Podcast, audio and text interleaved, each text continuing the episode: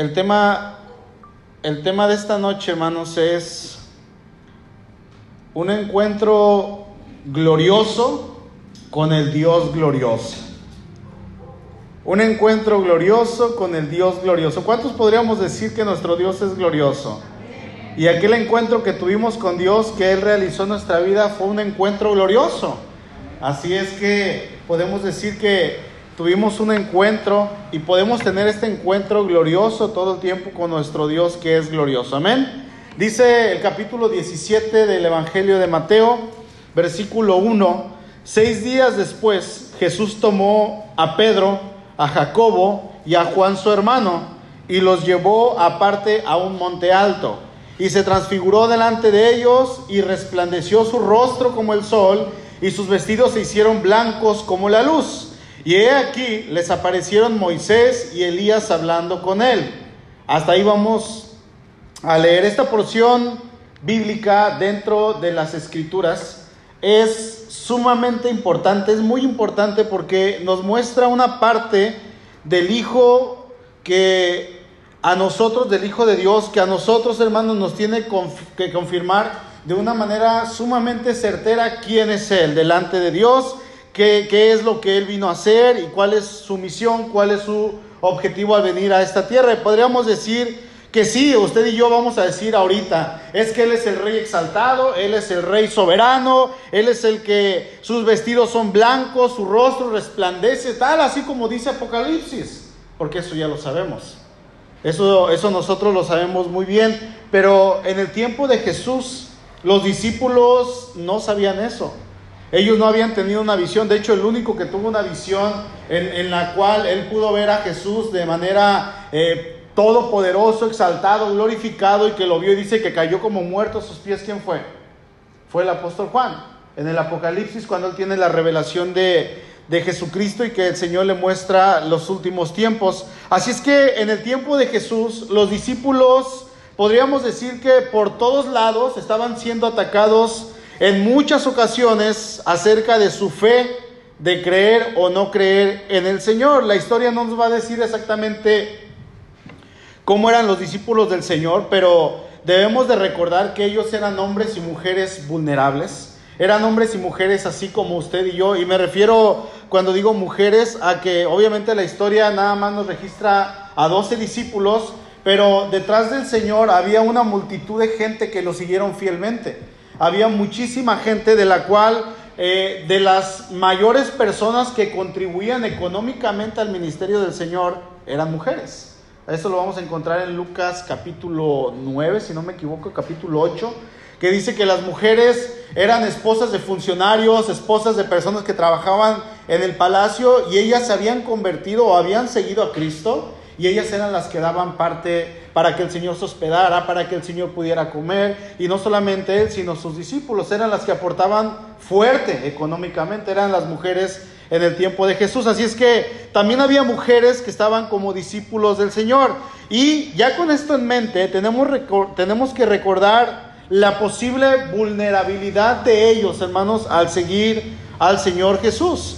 Un capítulo antes, que primero Dios, el capítulo 16, lo vamos a estar viendo este domingo, Pedro había hecho una confesión al Señor y él había dicho al Señor, tú eres el Cristo, tú eres el Mesías, tú eres el Hijo de Dios. Y, esto de alguna manera pudo haber traído a lo mejor a los discípulos cierta calma porque ellos sabían quién era Pedro. Pedro era de alguna manera como el líder de entre ellos, de entre los doce, él era el que más sobresalía, era el que estaba siempre hablando por todos. Y, ellos, ya cuando Pedro hace esta confesión, esto probablemente yo quiero pensar que a ellos les trajo cierta tranquilidad, porque la persona que estaba hasta el frente de ellos, aparte del Señor obviamente, estaba confesando, tú eres el Cristo. Entonces, vamos a pensar que de estos discípulos, sus esposas, sus familias, no faltó quien le dijera, ¿qué haces siguiendo a ese Señor, a ese loco, a ese lunático? Ponte a trabajar. Es que él me llamó a Mateo, oye Mateo, dejaste tu puesto, tú eras un cobrador de impuestos, ganabas bien, te iba bien, ya nunca vas a recuperar tu puesto. ¿Y tu familia? No, no, pero es que el Señor me llamó. Y a lo mejor pudo haber cierto tiempo, ciertas ocasiones en que ellos se ponían a pensar así como cuando nos dicen a nosotros, no, deja de ir a esa iglesia, ya deja de cantarle a tu Dios, o no falta que nos diga, es que tu Dios es imaginario, es que tu Dios no existe.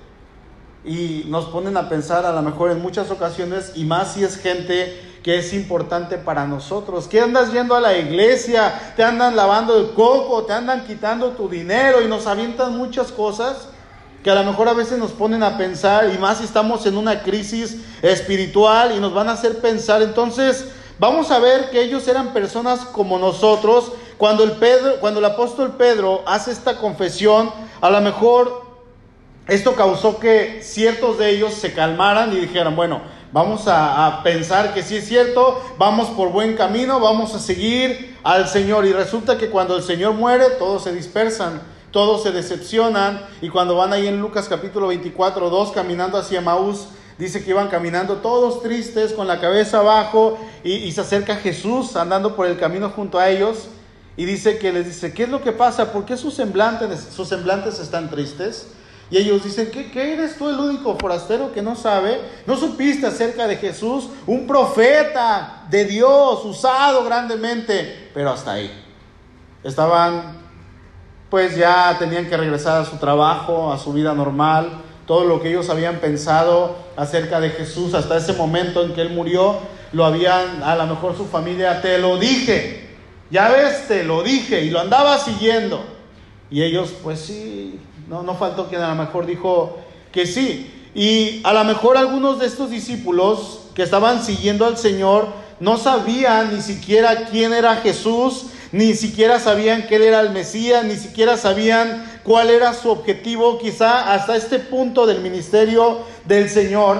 Yo quiero pensar que algunos de ellos, incluyendo a los doce, probablemente estaba siguiendo al Señor ahí fielmente, pero sin entender lo que estaba haciendo ahí en ese momento. Y obviamente el Señor más adelante les iba a mostrar cuál era su voluntad para ellos y quién era Él, ¿sí? Pero en este momento a lo mejor algunos de ellos pues estaban siguiéndolo porque era popular, porque era poderoso, porque había hecho milagros.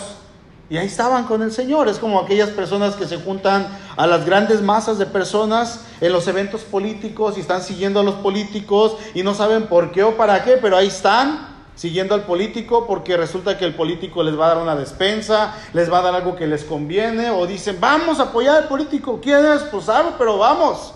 Y ahí van. ¿La gente han escuchado de eso o han conocido de esas personas? Creo que todos. Siguen a estas personas sin haber estudiado cuál es la propuesta de gobierno ni la manera en que van a trabajar. Eh, no saben nada absolutamente, pero ahí andan. Hubo una persona de otra iglesia que votó por Enrique Peña Nieto porque de todos los candidatos él era el más guapo a la presidencia. Dijo, es que él es el más guapo, yo por eso voté por él. Imagínense. Si me lanzo yo gano. Y hay gente que hacen lo que los demás hacen. Hay gente que hacen todo sin, sin pensar, sin analizar, sin ver la historia. Entonces, aquí no es la excepción. Quizá entre los doce había algunos que estaban ahí siguiendo al maestro por seguirlo, porque estaba haciendo buenas obras, estaba sanando personas, estaba haciendo milagros, estaba alimentando a todos, estaba perdonando pecados, estaba hablando palabra de Dios, estaba callando a los fariseos y tantas cosas que estaba haciendo el Señor, ¿verdad? Estaban siguiendo por seguirlo, así como probablemente también dentro de la iglesia del Señor, hoy en día hay gente que viene a la iglesia sin saber por qué, que viene a la iglesia porque eh, resulta que en este lugar le gusta cantarle al Señor y dicen, ah, los, los, los, hermanos del coro cantan bien bonito. Hay otros porque la chica o el chico del coro se les hace bonita bonito y vienen por ellos. Hay otros que dicen, voy a ir porque me gusta, pues de alguna manera me gusta la predicación. Hay otros que eh, dicen, yo me siento contento en el templo porque cuando yo llego a ese lugar, yo tengo paz, una paz que afuera no la tengo y vienen simplemente por venir. Hay otros porque quizás se, se sienten solos y, probablemente en lugar de estar allá afuera en casa solos, dicen, pues me voy a la iglesia, ahí aunque sea el ujier, cuando entro me saluda. El ucielito sí me saluda, aunque sea uno, pero me saluda y ya no estoy solo, etcétera, etcétera, etcétera. Viene mucha gente así. Así es que e, era sumamente importante, hermanos, el hecho de que el Señor, aparte de la confesión de Pedro que encontramos en el capítulo 16, que el Señor también les mostrara otra manera quién era Él. Días atrás, Él había hecho callar a los fariseos cuando ellos se acercaron ahí en el capítulo 16. Dice el verso 1, vinieron los fariseos y los saduceos, ¿se acuerdan? Para tentarle y le pidieron que le mostrase, que les mostrase señal del cielo. Y luego dice el verso 4, la generación mala y adúltera demanda señal, pero señal no le será dada, sino la señal del profeta Jonás. Y dejándolos, se fue. A esta generación que se acerca con el Señor, que les dice, Maestro, queremos señal de, ver señal de ti en los cielos. Haz algo grande, algo prodigioso. El Señor dice, no. A ustedes no les toca y no les voy a mostrar porque ustedes no la merecen ustedes no son dignos. Sin embargo, vamos a ver que a sus discípulos Él les muestra totalmente lo contrario. Él les muestra algo sumamente hermoso y aquí les muestra su amor, su misericordia hacia sus discípulos. Dice el verso 1 de Mateo 17. Seis días después, Jesús tomó a Pedro, a Jacobo y a Juan, su hermano, y los llevó aparte a un monte alto.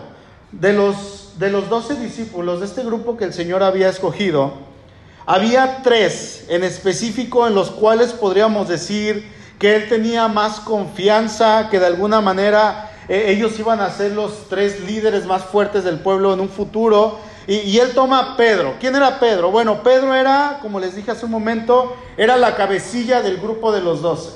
Era el que más sobresalía, era el, el líder era el aventado, era el que cuando nadie se atrevía a decir algo, Pedro decía, pues yo se lo digo, ¿no? Como a veces solemos nosotros, eh, yo le digo y cometemos alguna imprudencia. Eh, él era, este hombre era el líder que Dios más adelante iba a usar para, para ser parte de la fundación de la iglesia.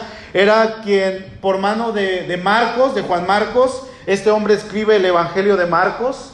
Este hombre escribe la primera y segunda carta de Pedro.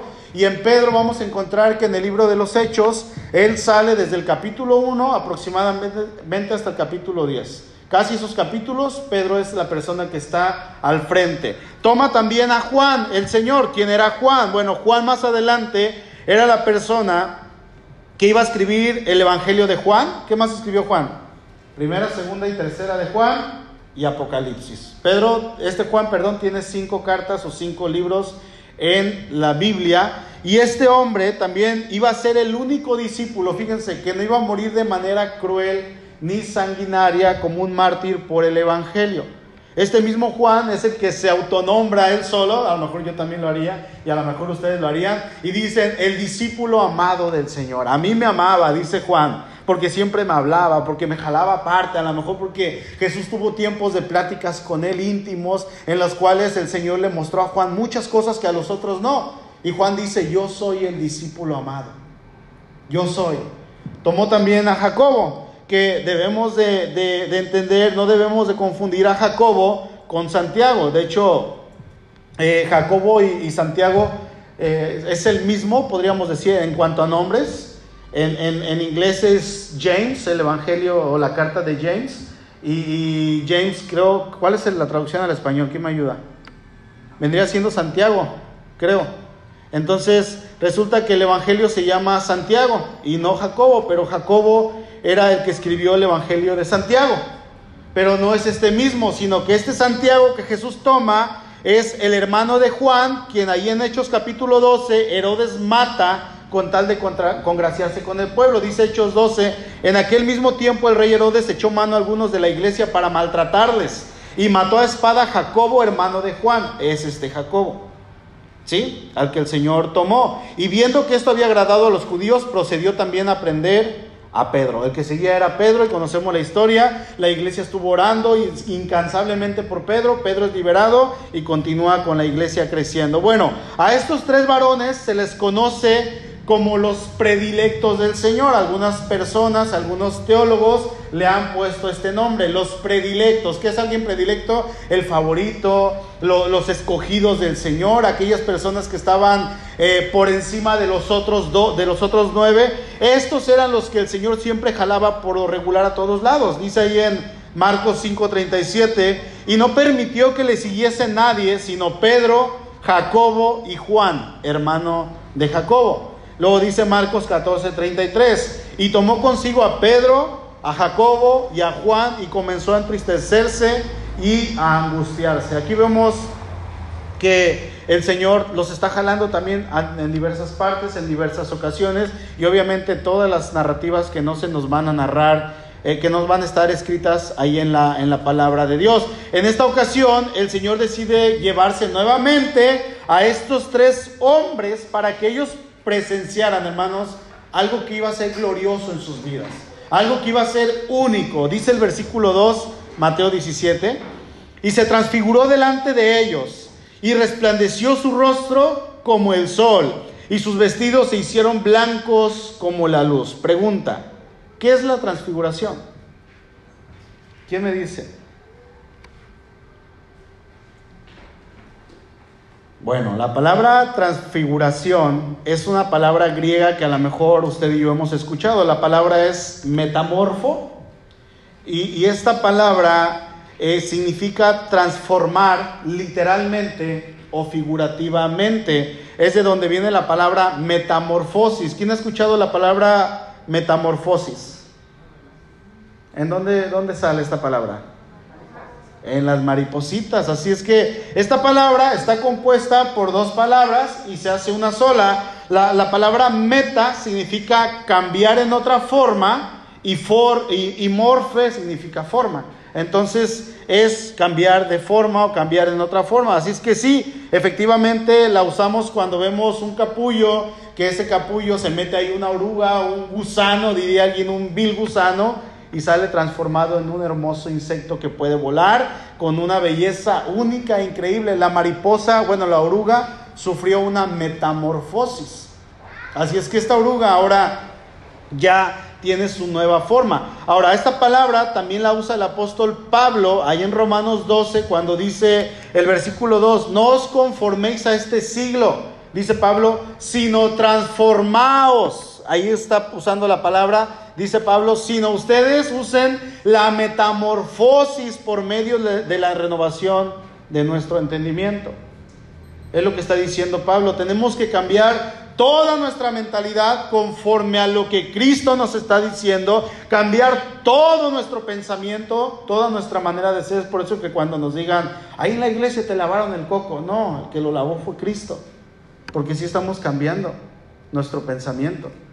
Él hace todo ese cambio y quita toda esa porquería que había en nuestra cabeza y pone la nueva naturaleza. Es por eso que la Biblia nos dice que usted y yo tenemos la mente de Cristo. ¿Sí? Porque Cristo ha hecho esa transformación. Así es que el Señor se metaforma, el Señor se transforma en algo que ellos no habían visto. Ahora, como les dije, Pedro y los discípulos habían visto muchas señales de las que el Señor hacía y ya creían en Él de manera clara. A estas alturas llevaban ya casi tres años con el Señor, siguiéndolo para acá, para allá, haciendo lo que Él decía, obedeciéndolo y estaban aprendiendo del Maestro. Entonces todos estos tipos de eventos que estaban pasando ahorita en cuanto a esto, a partir del capítulo 16, que Pedro hace la confesión y dice, tú eres el Cristo de Dios, tú eres el Hijo de Dios, tú eres el Mesías, a partir de aquí en adelante en el Evangelio de Mateo, es un avance hacia la culminación del ministerio del Señor Jesús. Ahora, la pregunta otra vez aquí es, ¿en qué se transformó? Bueno, dice el texto, ahí en el verso 2, resplandeció su rostro como el sol y sus vestidos se hicieron blancos como la luz. Se está refiriendo a esa esencia de, de una cosa anterior, su forma humana, en contraste a la forma gloriosa. Nos está hablando de que Cristo en ese momento lo que mostró fue esa esencia gloriosa del Cristo eterno. Ese velo que tenía en su cuerpo fue quitado y los discípulos lo pudieron ver tal y como él era. Se dice de, aquel Cristo glorioso, que lo vieron al Cristo glorioso, poderoso, fuerte, aquel Cristo que es rey, aquel que es eterno, que ha existido por la eternidad. Ellos lo vieron. Ellos estaban en ese momento viéndolo y dice que estaban orando. Ahorita vamos a ver eso, pero estaban orando. Yo me imagino que estaban hincados y en ese momento ellos de repente levantaron la, la vista, así como los jueves de oración aquí en la iglesia nos estamos durmiendo. Y de repente se levanta el hermano Luis o, o Vivi y vamos a continuar, hermanos. ¿No? Así con los ojitos. Así estaban. Y, y, dice que ellos vieron a este Cristo glorioso, exaltado, poderoso. Dice Juan, ahí en el capítulo 1, verso 14. Y aquel verbo fue hecho carne y habitó entre nosotros y vimos su gloria. Gloria como del unigénito del Padre, lleno de gracia y de verdad. Entonces, aquí hermanos vamos a ir entendiendo. Juan estaba en este momento, recordemos, el apóstol Juan, años después, quizá 30 años después, no, probablemente 60, casi 60 años después, él escribe su evangelio y él dice en el capítulo 1, y vimos su gloria. Y yo imagino que él estaba escribiendo y estaba recordando este momento. Vimos su gloria, gloria como del unigénito del Padre, lleno de gracia y de verdad. Él estaba en el monte con Jesús. Jesús se lo llevó, le dijo, vente Juan, vente Jacobo, vente Pedro, vamos allá arriba. A él le tocó ver esto, a él le tocó ver la transfiguración del Señor en ese Cristo glorioso, ese Cristo que estaba en la eternidad con el Padre. Así es que ahora cobra mucho más sentido este verso, cuando Jesús está orando y dice ahí en Juan 17, 5, ahora pues, Padre, glorifícame tú al lado tuyo. ¿Y qué es lo que dice el Señor?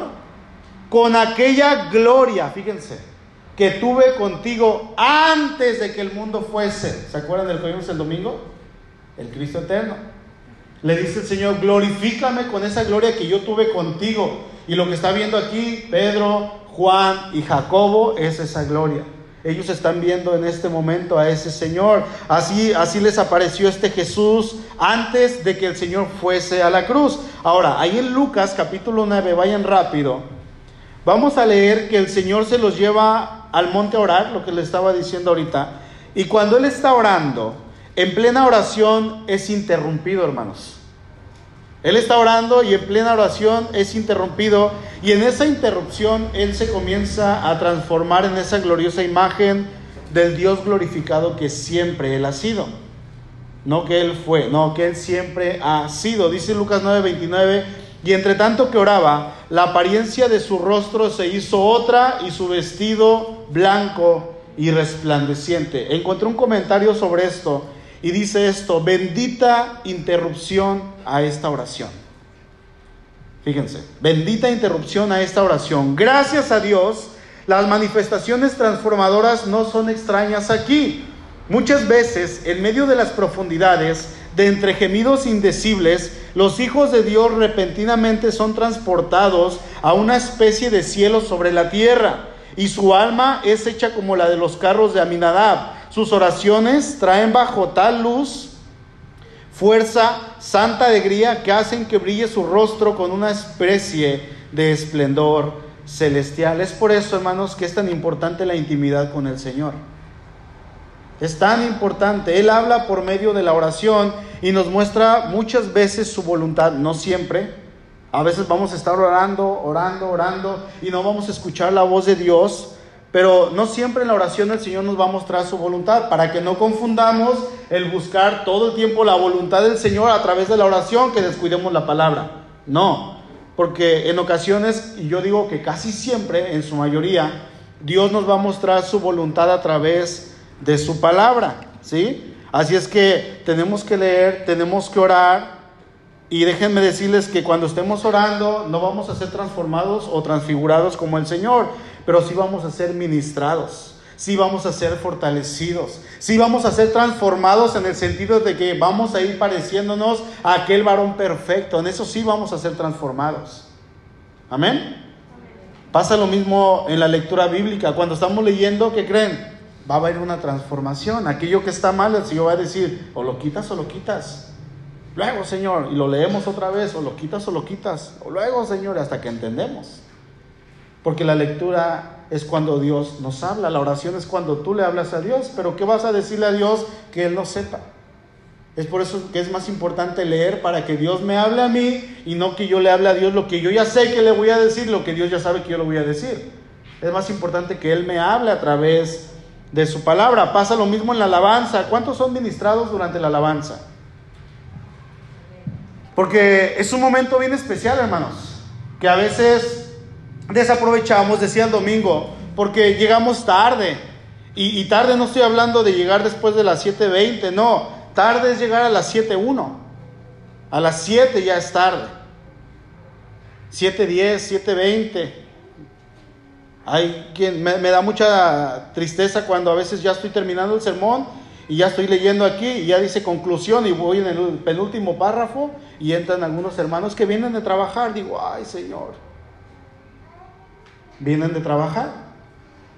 Pero en, la alabanza pasa lo mismo. A mí no me gusta interrumpir a alguien cuando está cantándole al Señor. Y está alabando y de repente llego y le digo, oye hermano, qué bonita blusa traes, ¿se imaginan? Qué bonita playera traes, hermano. Oye, espérate, decía un pastor, no lo hagas porque me bajas del tercer cielo. No lo hagas, por favor, porque estoy adorando, estoy cantándole al Señor y de repente me hablas para preguntarme algo que puede esperar. No lo hagas. El domingo tuvimos casa llena en la mañana, ¿no? Y saqué cierta cantidad de sillas y, había mucha gente allá atrás parada. Y dije, se van a llenar las sillas. Y yo ya me iba a subir y le iba, iba a ir con Willy allá atrás. Y le iba a decir, oye Willy, si faltan sillas para que estés atento y las saques, ¿no? Por favor. Eh, y, me acerqué a Willy, yo iba a subir y Willy estaba adorando, estaba cantando. Y me puse junto a él así, que sienta mi presencia. Ni me peló el Willy. Y ya este, me esperé tantito y el hermano siguió ministrando un rato, otro rato y dije, bueno, ahorita abre los ojos. Ni los abrió. Nada. Y dije, no lo voy a interrumpir. Y me acordé de la hermana Melvi. Dije, el domingo la operan, ya el, martes la operan, el miércoles ya tendrá donadores. Y vengo acá con Melvi, estaba acá. Y le iba a decir, oye Melvi, ¿ya tienes tus donadores de sangre? Y estaba adorando. Y dije, no, no es justo, mejor le pregunto desde arriba. ¿Así vieron que les pregunté, no? Al final. Le dije, oye, ¿ya tienes donadores? No, no tengo pero no me gusta interrumpir. Así les digo, no lo hagan conmigo. Si, si es sumamente necesario, hermano, se está cayendo el salón de allá, pues ya me despiertan de la alabanza, ¿no? De, de, la administración. Y, y, también con los demás, hermanos. ¿Sale? Tratemos de no hacerlo porque es un momento importante en el cual Dios está hablando, Dios está trabajando en nuestra vida, en nuestro corazón. A lo mejor venimos con una carga tremenda, tan pesada, con pecado, con dolor, con arrepentimiento. Y estoy acá siendo ministrado por el Señor. Y de repente me, oye, oye, esto. Ay. Y se cae uno del cielo. ¿Verdad? bueno, a lo mejor soy el único que me pasa. Así es que, hermanos, es un consejo que yo les doy. Cuando vean a alguien que está en la alabanza, a menos que sea muy necesario, no lo interrumpan. En esta ocasión, el Señor está orando y el Señor es interrumpido, pero resulta que en su oración es Dios mismo quien lo interrumpe y él tiene una metamorfosis, una transformación, dice el verso 3, y he aquí, después de que se transformó, se transfiguró, he aquí le, les aparecieron Moisés y Elías hablando con él. ¡Wow, hermanos! ¡Qué hermoso es esto! ¡Qué precioso! ¡Qué escena! Y van a decir, no, que no se puede hablar con los muertos. Pues no se puede. No se puede, aquí es Jesús. Es Jesús. Pero ¿por qué Moisés y Elías? Bueno, Moisés representaba la ley y Elías los profetas. Por eso se, se, aparecen estas dos personas con el Señor y estos dos personajes juntos, estos dos representaban todo el testimonio de las antiguas escrituras y de todos los profetas del Antiguo Testamento. O sea, que estos dos personajes estaban representando a Cristo en todo el Antiguo Testamento. ¿Sí? Pero lo hermoso de esto, hermanos, es que ahora ya no estaban representándolo o escribiendo en un libro, sino que estaban ahí hablando de manera a manera de seres vivientes con este Cristo glorificado. Dice Mateo 22, 32, yo soy el Dios de Abraham, y el Dios de Isaac y el Dios de Jacob. ¿Qué no han leído que dice ahí en la escritura, yo soy el Dios de Abraham, el Dios de Isaac y el Dios de Jacob? Dios no es Dios de vivos, sino de muertos. Digo, perdón, al revés. Dios no es Dios de muertos, sino de vivos. Nuestro Dios es Dios de vivos. Por lo tanto, Moisés y Elías estaban hablando con Jesús vivos, hermanos en este momento. ¿Por qué? Porque ellos viven para siempre en la presencia eterna de Dios. Y era necesario que estos dos hombres aparecieran representando a todo lo que estaba escrito en ese momento. Ahora, Moisés escribió de un Mesías que vendría, y aquí ya no vemos a un Moisés eh, hablando de un, de un Mesías venidero, sino vemos al Mesías ya venido, ya presente en ese momento. Es algo hermoso. Ya estaban hablando con la promesa escrita. E, es, un momento sublime en el que el Hijo de Dios se está manifestando aquí en la tierra y hay tres hombres presentes. ¿Esto qué nos habla? Más de un testigo. Recuerden que para que un testigo valga tiene que haber mínimo dos personas. Y eso se aplica en la ley de hoy. Eso se aplica en todo lo que tenemos hoy en nuestras leyes. Tiene que haber más de un testigo y, más adelante ellos pudieron testificar quién era el Cristo y lo que vieron y con el testimonio de ellos eh, que estaban hablando los tres, es que nosotros tres subimos al monte y estábamos orando y de repente fue interrumpida la oración del Señor y vimos cómo el Señor se transfiguró. Y ellos hablando lo mismo, pero de qué, ¿cómo que se transfiguró? Se, se hizo blanco, se hizo así sus vestidos blancos como la nieve y su, su rostro brillaba como el sol, ¿se imaginan? Hablando ellos de este acontecimiento. Dice el verso 4, entonces Pedro dijo a Jesús, Señor, bueno es para nosotros que estemos aquí. Si quieres, hagamos aquí tres enramadas, una para ti, otra para Moisés y otra para Elías. ¿Qué es lo que quiso hacer Pedro? Por eso les digo que era siempre como que la cabecilla, ¿verdad? Siempre tratando de hablar, siempre tratando de hacer lo bueno, lo correcto, aunque estuviera mal. En este momento él está diciendo, Señor, podemos construir tres casas, aquí tres chocitas, ¿qué te parece? Quizá él pensó, si hacemos tres chocitas o casas pequeñas, eh, el Moisés y el Elías se van a quedar aquí. Y vamos a tenerlos presentes, ya no nada más allá en el Antiguo Testamento, sino vamos a tenerlos aquí. Qué honra y qué honor tenerlos aquí.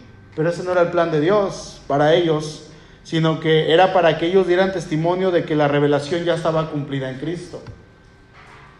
Elías y Moisés estaban dando esa veracidad de que Cristo era el Mesías, el ungido, el enviado de Dios.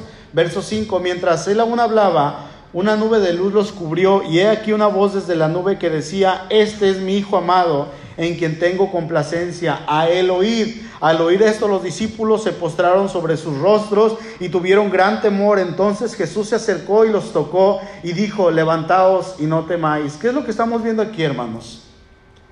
Después de que ellos miran a, Elías y a Moisés, vi una, voz del cielo que es la voz de Dios, directamente de Dios. Era quizá como aquella voz que escucharon los israelitas, creo que ahí vamos a encontrarlo en Éxodo 19, cuando ellos estaban en el monte Sinaí, Moisés sube y dice que había truenos y relámpagos y las nubes se hacían así una locura y el monte temblaba y la tierra temblaba y salía humo de la tierra y era algo glorioso, hermanos. Y la gente estaba espantada y decían a Moisés, háblanos tú, pero que no nos hable Dios. Porque si Dios nos habla, vamos a morir. Mejor háblanos tú, que Dios te hable a ti, tú ven con nosotros y vamos a hacer todo lo que nos digas. Tenían temor. Imagínense la voz de Dios, hermanos, desde el cielo, tronando. Yo no sé cuánto tiempo fue esto, yo no sé si fueron unos segundos solamente o algunos minutos, pero de que fue algo glorioso, fue algo glorioso. Yo no sé si cuando escucharon la voz de Dios que habló desde el cielo, yo no sé si la tierra tembló, yo no sé si se nubló el cielo y comenzaron a ver truenos y relámpagos, yo no sé, pero fue un momento glorioso. Dice el verso 8, y alzando ellos los ojos, a nadie vieron sino a Jesús solo. Cuando descendieron del monte, Jesús les mandó diciendo, no digáis a nadie la visión hasta que el Hijo del Hombre resucite de los muertos. Aquí vemos tres cosas que son únicas ya para concluir. Pedro, Juan y Jacobo ven al Cristo glorificado antes de que Él sea glorificado. ellos les toca ver a Jesús en toda su gloria. Yo, yo leyendo hace un tiempo atrás, no mucho tiempo atrás, estaba leyendo ahí en Hechos 12 y, leía que, que, Juan era muerto a espada por Herodes. Y yo cuando leí eso, que, lo había leído muchas veces, pero de esas veces que a lo mejor uno lo lee y no, no, no lo agarra hasta que el Señor le habla en esos versículos, dije, ay Señor, era uno de los apóstoles, era uno de los discípulos, tan temprano y se murió.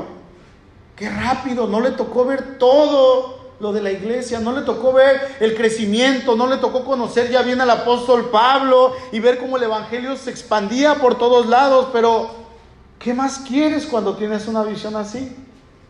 ¿Qué más quieres? Yo creo que en ese momento le puedes decir, Señor, que venga lo que venga, yo me puedo morir en este momento porque ya te vi, porque yo ya te conocí.